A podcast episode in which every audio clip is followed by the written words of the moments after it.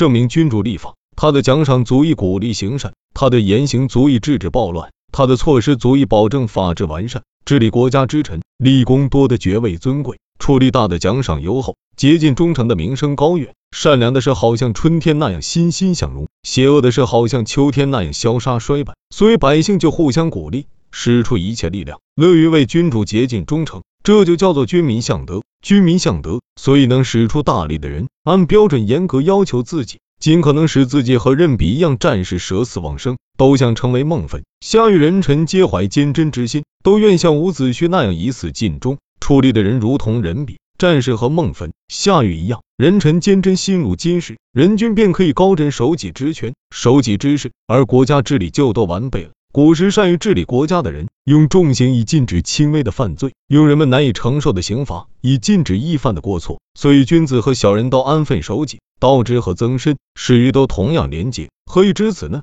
贪婪的盗贼是不会跳进山涧拾金子的，跳进山涧去拾金子，身体就难以保全。孟坟、夏禹不估计敌人的力量，就没有勇敢的名声；道之不考虑可否获得，就不能的厚礼。英明的君主握住禁令。孟坟、夏禹看到无法制胜而将受到制裁，道之看到无法获赃而将受到惩罚，所以才能禁止孟坟、夏禹不敢为非，防范道之不敢盗取。于是强暴的人老实谨慎了，搞邪门歪道的人回归到正路上来，凶猛的人老实了，大道也改邪归正了，天下公平正直，而民风也就纯正了。人君离开了法治，就会失去人心。即使赛过伯夷的清高，然而也免不了有田成那样的乱臣，道之那样的祸害。这是为什么？如今天下没有一个伯夷，而奸人在世上也从来没有断绝，所以必须建立法制，制定条例，完全按照法制条例行事，伯夷也不会走上邪路，道之也不会任意为非。法制严明，贤人也不能侵夺不贤人的财物，豪强也不得侵犯弱小，人多势众也不得欺凌孤寡，把天下托付给帝尧法令的制裁之下。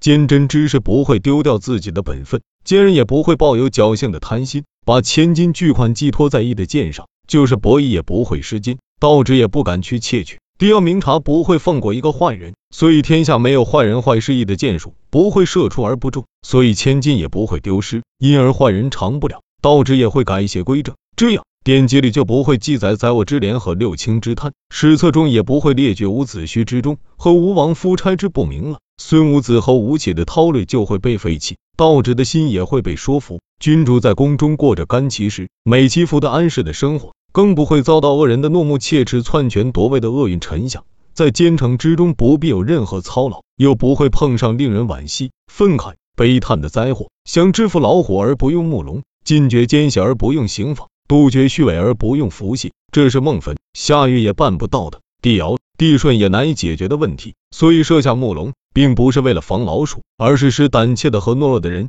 也能制服老虎，建立法治；并不是为了防备曾参和史虞，而是使平庸的君主也能禁止盗职的掠夺，制作符信；并不是为了预防尾生，而是使众人百姓不互相欺骗。不只是依靠比干那样的人效忠尽节，也不侥幸叛乱之臣没有欺诈，而是依靠怯懦的人也能制服老虎的木龙，掌握连平庸君主。也以守住政权的法治，在当今的社会，为人主尽忠，为天下结恩德，利益再也没有比这更长远的了。所以，作为君主的没有亡国的忧虑，而作为忠臣的也没有杀身之祸。明确规定，尊重威权一定给予奖赏，所以能使人尽力于执法，效忠尽瘁于自己的官位。洞晓孟坟、夏月的实情，就不会平白无故去送死；迷惑于道直那样有贪心的人，也不会为了钱财去丧生。这样，治国之道就完备了。